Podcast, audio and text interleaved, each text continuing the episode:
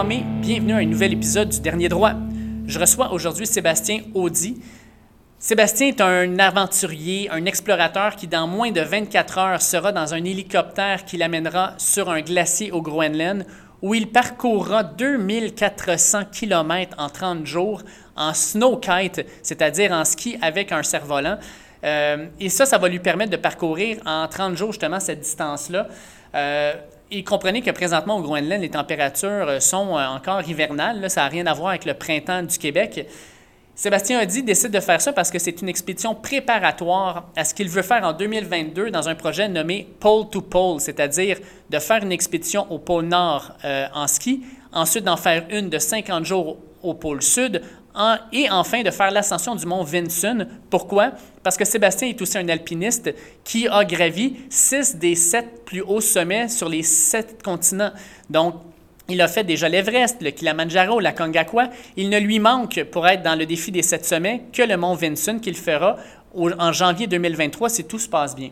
Donc, c'est une expédition vraiment particulière qu'il s'apprête à faire, une expédition non seulement sportive, mais aussi scientifique, parce qu'il fera des prélèvements au niveau de la neige et transférera les données à l'Université de Copenhague pour euh, faire justement des études sur le changement climatique.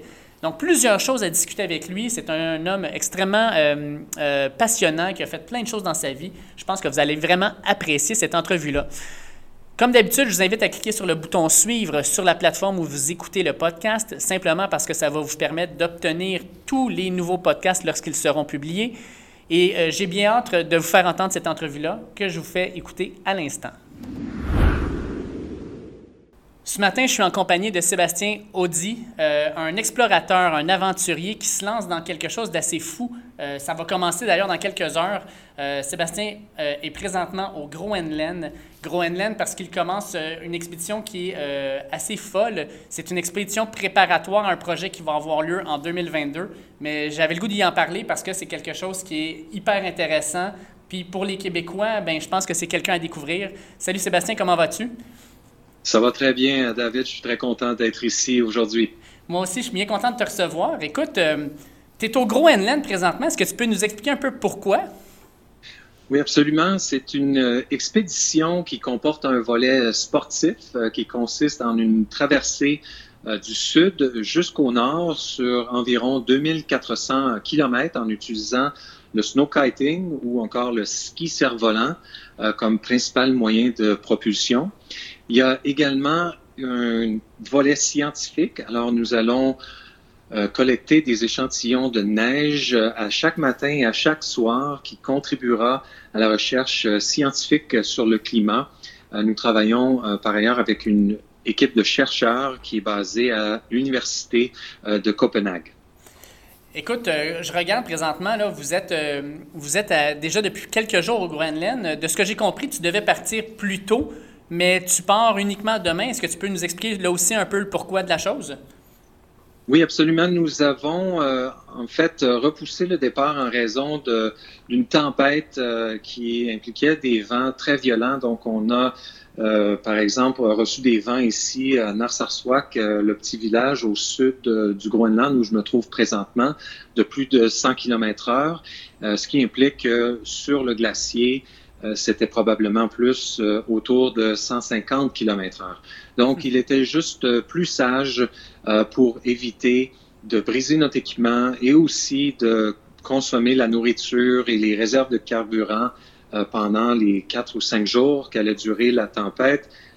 et sans possibilité de faire de progrès durant la journée, parce qu'avec des vents aussi violents, euh, ça rend la progression euh, impossible. Donc, on doit rester à l'intérieur de la tente. Alors, c'était une décision très sage et qui a été prise aussi de concert avec les deux pilotes euh, de l'hélicoptère. Avant de commencer à, rentrer un peu plus en détail dans, l'expédition, je veux revenir un peu sur, ton parcours parce que clairement, ce que tu es en train de faire là, c'est pas ton premier rodéo. tu viens de Chicoutimi, tu es quelqu'un qui a toujours fait des, des épreuves d'endurance, euh, non seulement au niveau euh, d'expédition, mais aussi d'alpinisme. Tu as gravi euh, six sommets, dans les six plus hauts sommets sur six continents.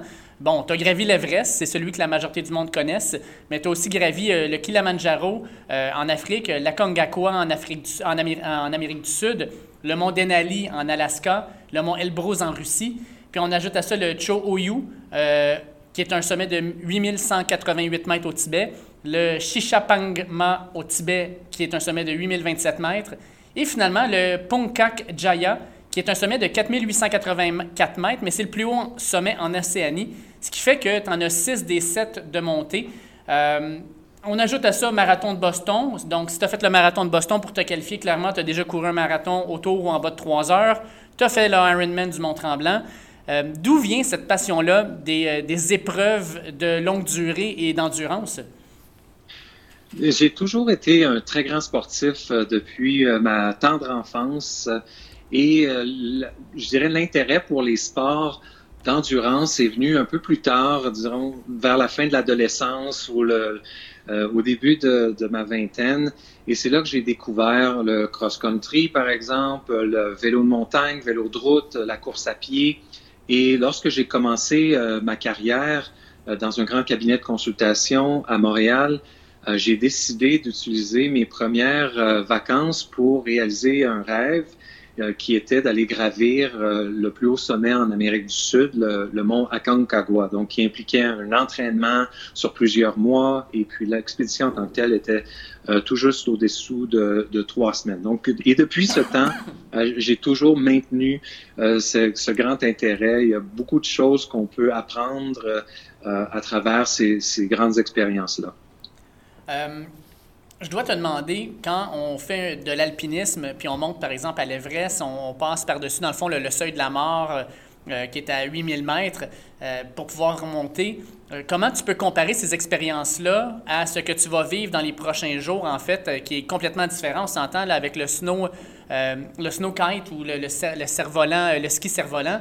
C'est pas du tout le même type d'exercice, c'est pas du tout le même type d'endurance. Comment tu peux comparer ces deux efforts-là l'un avec l'autre?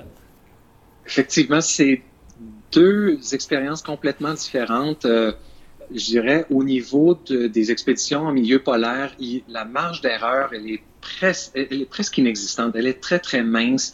On est toujours exposé au froid, euh, au vent, euh, ce qui implique de bien prendre soin de son corps pour éviter les risques d'engelure au niveau du visage, des extrémités. Euh, ça implique aussi de progresser euh, à chaque jour. Euh, donc, on doit utiliser bon, le ski cerf-volant ou encore parfois on tire la sled à, à force d'homme. Alors qu'au niveau d'une expédition en alpinisme, des fois, il y a des journées de congé où on doit s'acclimater. Donc, on mm. monte au camp 1 de l'Everest, on redescend au camp de base, on attend deux, trois jours avant de continuer. Euh, aussi, une autre différence importante, c'est la température. Souvent, on a la, disons, la possibilité de faire sécher ses équipements au soleil, au camp de base, où il peut faire 10, 15 degrés Celsius à l'occasion, alors qu'ici, en milieu polaire, il fait toujours euh, très froid et on doit euh, gérer l'humidité de façon complètement différente. en fait, l'humidité, c'est probablement l'ennemi numéro un dans une expédition en milieu polaire. Ben, parlons-en de la température parce que, euh, tu sais, au Québec, euh, le printemps s'est installé, on est autour de 10-15 degrés Celsius, on a même eu du 20 degrés Celsius pendant le mois de mars. Toi, je sais, que tu es basé un peu plus aux États-Unis, donc tu as même eu des chaleurs probablement, probablement plus grandes que les nôtres. Tu arrives au Groenland. Euh, au Groenland, présentement, la température ressemble à quoi? Puis qu'est-ce qui t'attend quand tu vas commencer ton, ton expédition? Alors ici, on est présentement dans un petit village qui s'appelle Narsarsuaq au sud du Groenland.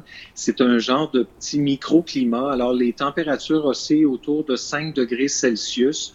Euh, il y a des grands vents présentement, donc c'est probablement beaucoup plus mhm. bas que ça. Mais lorsqu'on va se faire débarquer sur le glacier, on s'attend à des températures dans les premiers jours aux alentours de moins 10 degrés Celsius. Et euh, plus on va progresser vers le nord, ça devrait se situer plus aux alentours de moins 25. Et euh, à cela, on doit évidemment ajouter le facteur vent euh, qui amène les températures de façon beaucoup plus basse. On parlait de l'Everest il y a quelques, quelques minutes. pour gravir l'Everest, on dit souvent qu'il y a une fenêtre d'opportunité qui est souvent à peu près à ce temps-ci de l'année, au mois de mai. D'habitude, c'est le meilleur moment pour gravir l'Everest et avoir une chance de faire le sommet. Pour ton expédition, euh, est-ce qu'il y avait une fenêtre d'opportunité précise pour le Groenland? Est-ce qu'il y a un moment où la température est plus clémente et vous permet de faire ça de façon, disons, plus sécuritaire? Tout à fait. La, période propice est présentement entre, je dirais, euh, la fin mars jusqu'à environ le milieu du mois de juin, ce qui euh, coïncide avec la fin de l'hiver et le, printemps slash le début de, l'été, où les températures euh, sont un peu plus clémentes, évidemment dans un contexte d'environnement polaire. Euh, et c'est ce qui permet à des expéditions comme la nôtre de, pouvoir maximiser ses chances de succès. J'ai fait moi aussi euh, des marathons, j'ai fait des demi-Ironman. Ça, ça, nécessite énormément de temps de préparation. Je peux même pas imaginer le temps et la préparation qui est nécessaire pour euh, gravir un mont en haut de 8000 mètres ou pour l'expédition que tu t'en vas faire. Euh, tu as maintenant une famille, euh, tu as, ta femme, tu as ton garçon Logan. Euh, comment tu es capable de jongler avec, premièrement, ton emploi, deuxièmement, ton entraînement, puis finalement, justement, la vie familiale qui, toi-même le dis, c'est la partie la plus importante de ma vie. Comment tu es capable de jongler avec tout ça pour être capable de, réussir à te préparer adéquatement puis continuer à, vivre ta vie normalement, finalement? C'est une excellente question.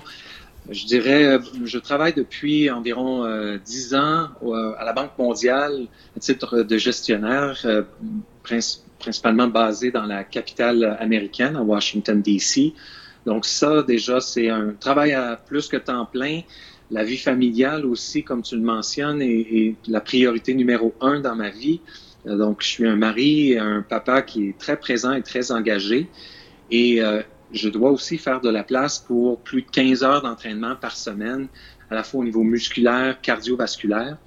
Mais je dirais qu'on est dans une symbiose au niveau de, notre famille. Donc, ma femme, c'est mon entraîneur personnel. On s'entraîne ensemble. C'est également l'ostéopathe euh, qui aide à guérir les blessures qui peuvent euh, survenir à l'entraînement. C'est la chef culinaire mon fils fait aussi partie des entraînements. Il aime bien s'asseoir euh, dans le traîneau derrière et se faire tirer pendant l'hiver ou encore sur le pneu que je tire euh, dans le quartier où on habite pendant une heure ou deux et il s'assoit dessus et trouve ça très amusant.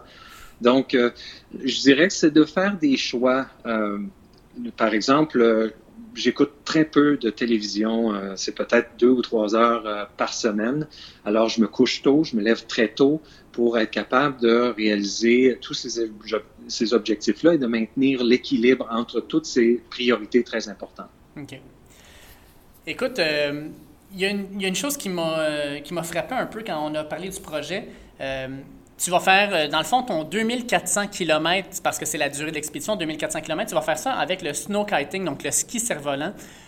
comment t'es venu l'idée d'aller chercher ce, ce, ce, mode de transport-là? Comment tu t'entraînes pour ça? Et puis, quels sont les. Euh, ben oui, en fait, on va commencer juste avec ça, justement. Pourquoi tu as pris ce, mode de transport-là? Et comment tu t'entraînes? Parce que, bon, on a, euh, on a le climat pour pouvoir faire ça, mais on n'a probablement pas la même, la même toponymie, si on veut, ici au Québec ou aux États-Unis qu'au Groenland.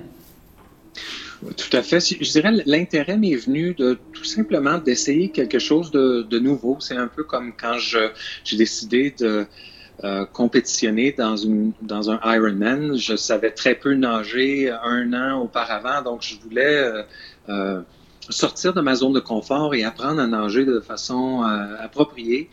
c'est la même chose avec le, le snow kiting. C'est un sport que je trouve qui est très attrayant parce qu'on on utilise la force du vent, euh, et on est en symbiose avec l'environnement pour vraiment être en mesure de comprendre les, les patterns au niveau du vent, euh, les lire de, la bonne façon et d'utiliser le vent pour euh, se propulser euh, vers l'avant.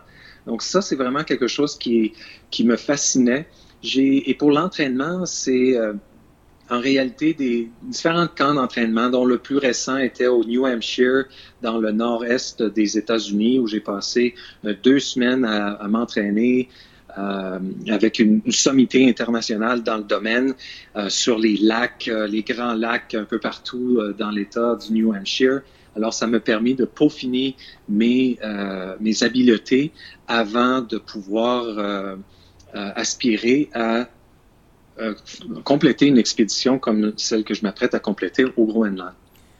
Donc là, tu vas traîner, tu, sais, tu disais tantôt, euh, des fois, il va falloir tirer le, traîneau à force de, d'homme. Euh, c'est un traîneau, tu m'avais dit, qui va tourner autour de 200 250 livres. Euh, l'expédition, bien sûr, c'est 2400 km, mais comme tu viens de l'indiquer, vous êtes dans le fond un peu à la merci de Dame Nature. Si elle vous offre les conditions idéales, bien, tant mieux, mais ça se peut très bien que ce ne soit pas le cas. Vous devez être autonome pendant une certaine durée de temps. Est-ce que vous amenez de la nourriture et le, nécessaire pour une expédition euh, d'une durée fixe ou vous essayez d'en mettre beaucoup plus au cas qu'il y ait des imprévus? Oui. Alors, c'est toujours de trouver l'équilibre entre le poids qu'on doit essayer de minimiser et aussi, évidemment, d'avoir les rations euh, alimentaires qui vont nous permettre de, de survivre pendant le plus longtemps possible. Donc, on s'attend à une expédition qui devrait durer environ 30 jours on a cinq jours de rations supplémentaires. Et si ça devait s'échelonner sur une plus longue période, il y a toujours une possibilité aussi de couper les rations euh, peut-être une dizaine de jours euh, avant que nous, euh, nous avions, nous planifions terminer, si on veut, nos rations de 35 jours pour peut-être aller chercher un autre 5 ou 6 ou 7 jours supplémentaires. Donc, c'est un peu de cette façon-là dont on gère la nourriture. Et puis, on a principalement, je dirais, c'est des la nourriture euh, sèche, donc on veut minimiser le poids et on ajoute euh, de l'eau chaude et c'est ce qui nous permet d'aller chercher les calories nécessaires.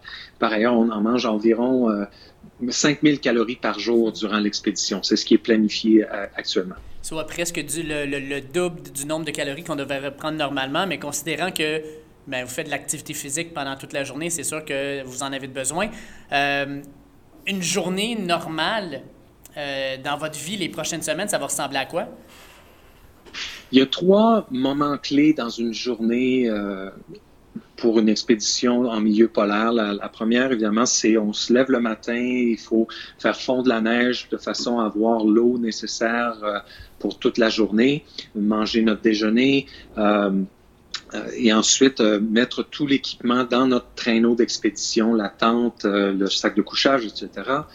Une fois que tout est prêt dans le traîneau, c'est la deuxième phase où là, on progresse avec notre, notre quête, notre cerf-volant, le plus loin possible. Les journées, lorsque les conditions sont idéales, peuvent avoir une durée de 10, 15 heures, tout dépendamment. Et le troisième moment clé est le soir. Euh, donc, on, s'assure d'établir le campement dans un endroit qui soit sécuritaire, où on a accès à, des réserves de neige pour les faire fondre encore une fois pour cuisiner le souper. Et ensuite, euh, c'est la période aussi où on répare des équipements, euh, et aussi, euh, on regarde s'assurer que tout va bien au niveau euh, physique. Donc, s'il y a des, des, coupures, des engelures, des, inconforts, on doit prendre action durant la, soirée. Alors, c'est un peu les trois moments clés d'une journée typique en expédition. Puis là, tu ne seras pas seul. tu es accompagné de Dixie Dancer Coer qui vient de la Belgique et Johanna Adriana Simone Maria des Pays-Bas. Comment Comment justement tu as rencontré ces personnes-là, puis comment vous avez décidé de faire ce projet-là en commun? Nous nous sommes rencontrés à travers euh, Dixie dans secours. Il est un Belge, c'est une, un, un, le chef d'expédition qui a une, une, sommité internationale, il a beaucoup, beaucoup d'expérience. Euh, il fait ce genre d'expédition-là depuis euh, plus d'une vingtaine d'années. Donc, c'est à travers euh, Dixie que nous avons eu la chance de nous rencontrer et de planifier ce projet-là et de collaborer aussi, par exemple, avec, je mentionnais, l'équipe de chercheurs de l'Université de Copenhague. Mm-hmm. Et aussi, on, nous avons reçu un, la Scientific Exploration Society en, Grande-Bretagne nous a endossé euh, pour cette expédition-là. Alors, c'est toutes des démarches qu'on a pu faire ensemble en équipe euh, au préalable. Quand tu lances une expédition, peu importe l'expédition, que ce soit gravir l'Everest, faire le Ironman ou faire l'expédition que tu t'en vas faire, on planifie jamais pour le meilleur, on planifie toujours pour le pire, parce qu'on veut justement être prêt pour les imprévus. De votre côté, cette préparation-là nécessite quoi? Parce que moi, dans ma tête à moi, je vois, un, euh, des problèmes, par exemple, avec euh, le, kite. Donc, comment, à ce moment-là, vous êtes préparé à ça? Et aussi, peut-être les ours polaires. Fait comment vous, gérez tout ça? On a effectivement différents systèmes. Par exemple, au niveau physique, on a une trousse de premiers soins qui est très élaborée pour pallier à toutes sortes de situations qui peuvent survenir. On a une kit de réparation aussi pour être en mesure de pallier à des bris d'équipement au niveau du traîneau d'expédition, de la tente euh, ou encore euh, des kites. Euh, pour les kites plus spécifiquement, on a évidemment des, des lignes supplémentaires. On a aussi la, différentes quêtes. on en a quatre au total. Donc, si jamais un de ceux-là devait être euh, soit perdu ou encore euh, euh, brisé de façon à ce que ce soit irrécupérable. Alors, on a quand même d'autres possibilités. Alors, c'est vraiment de, cette façon-là qu'on gère les risques, qu'on anticipe et aussi qu'on peut réagir face à des situations qui sont souvent inévitables, notamment le bris de certains équipements. OK. Est-ce que dans ton entraînement, justement, tu as vécu des bris comme ça, puis à ce moment-là, tu apprends un peu, comme on dit, sur le tas, c'est-à-dire euh, tu fais toi-même tes réparations, tu regardes comment ça fonctionne, ou euh, tu as eu euh, vraiment des, cours avec des spécialistes avant pour être sûr de savoir quoi faire selon la situation? Je dirais que c'est un, peu des deux. donc, j'ai eu la chance de, faire une formation de deux semaines à Iqaluit dans le Grand Nord canadien. Mm-hmm et qui m'a permis de beaucoup apprendre. Mais euh, il y a également l'expérience. Euh, donc, on fait face à des situations sur le terrain et on doit réagir avec les outils et le matériel qu'on a sous la main. Et des fois, on fait des erreurs et ça nous permet d'apprendre. Et d'autres fois, mais ben, ça, ça fonctionne, ça tient le coup. Alors, c'est un peu de cette façon-là que euh, je me suis préparé ou que j'ai évolué par rapport à pallier à ce genre de situation-là. OK. Euh, si on compare, par exemple, tes premières expéditions qui étaient à peu près au milieu des années 2000 à aujourd'hui, euh, il y a eu un boom technologique hallucinant. Qu'est-ce que cette technologie-là va amener de plus, dans le fond, à votre, expédition? Euh, comment, comment ça va vous aider ou vous permettre de faire des choses complètement différentes? C'est certain que ça amène une dimension très importante. On va utiliser la téléphonie satellitaire qui nous permet de garder contact avec euh, disons, la famille, les amis, mais aussi mhm. de donner nos coordonnées à chaque jour, euh, notre positionnement euh, au niveau du Groenland. Et on va également être en mesure d'envoyer, par exemple, une ou deux photos par jour et de, des messages textes aussi qui nous permettent de garder contact avec des gens qui nous suivent sur les médias sociaux encore sur le site web. Euh, sur mon site web, d'ailleurs, j'ai une carte qui permet de suivre notre progression en temps réel à chaque jour. Alors ça aussi, c'est une autre façon euh, de pouvoir euh, suivre la progression de notre équipe. D'ailleurs, je vais placer dans le lien du podcast le lien vers ton site web, le lien vers ton Facebook et ton Instagram pour pouvoir avoir accès aux dernières nouvelles puis aux photos. Est-ce que tu te vois comme étant le digne successeur de Bernard Voyer, qui selon moi était un, des grands explorateurs québécois des dernières décennies? Euh, je vois un peu ton parcours, puis je trouve qu'il y a quand même quelque chose d'assez similaire. Disons que Bernard Voyer, c'est une légende euh, au niveau du Québec, du Canada. Quelqu'un de très connu, c'est quelqu'un que je respecte et que j'admire euh, beaucoup. J'ai eu l'occasion d'assister à une conférence il y a quelques années, de le rencontrer très brièvement. c'est quelqu'un que j'ai beaucoup apprécié.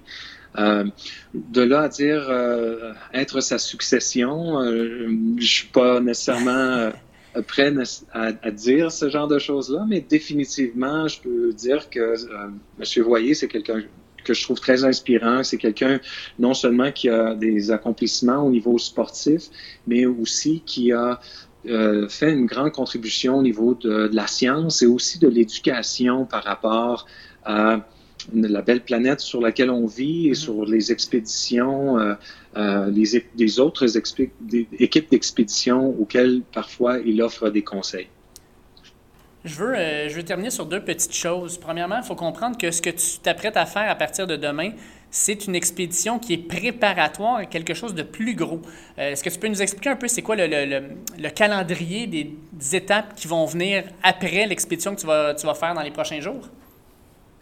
Oui, nous planifions un, événement qui s'appelle Pole to Pole pour l'année 2022 qui implique une expédition à ski au pôle Nord en avril 2022 et ce sera suivi par un projet en Antarctique en novembre et décembre 2022 qui comporte deux volets. Le premier étant l'ascension euh, du mont Vinson, qui est le plus haut sommet euh, du continent. Et la deuxième dimension, c'est une expédition à ski d'une cinquantaine de jours vers le pôle sud.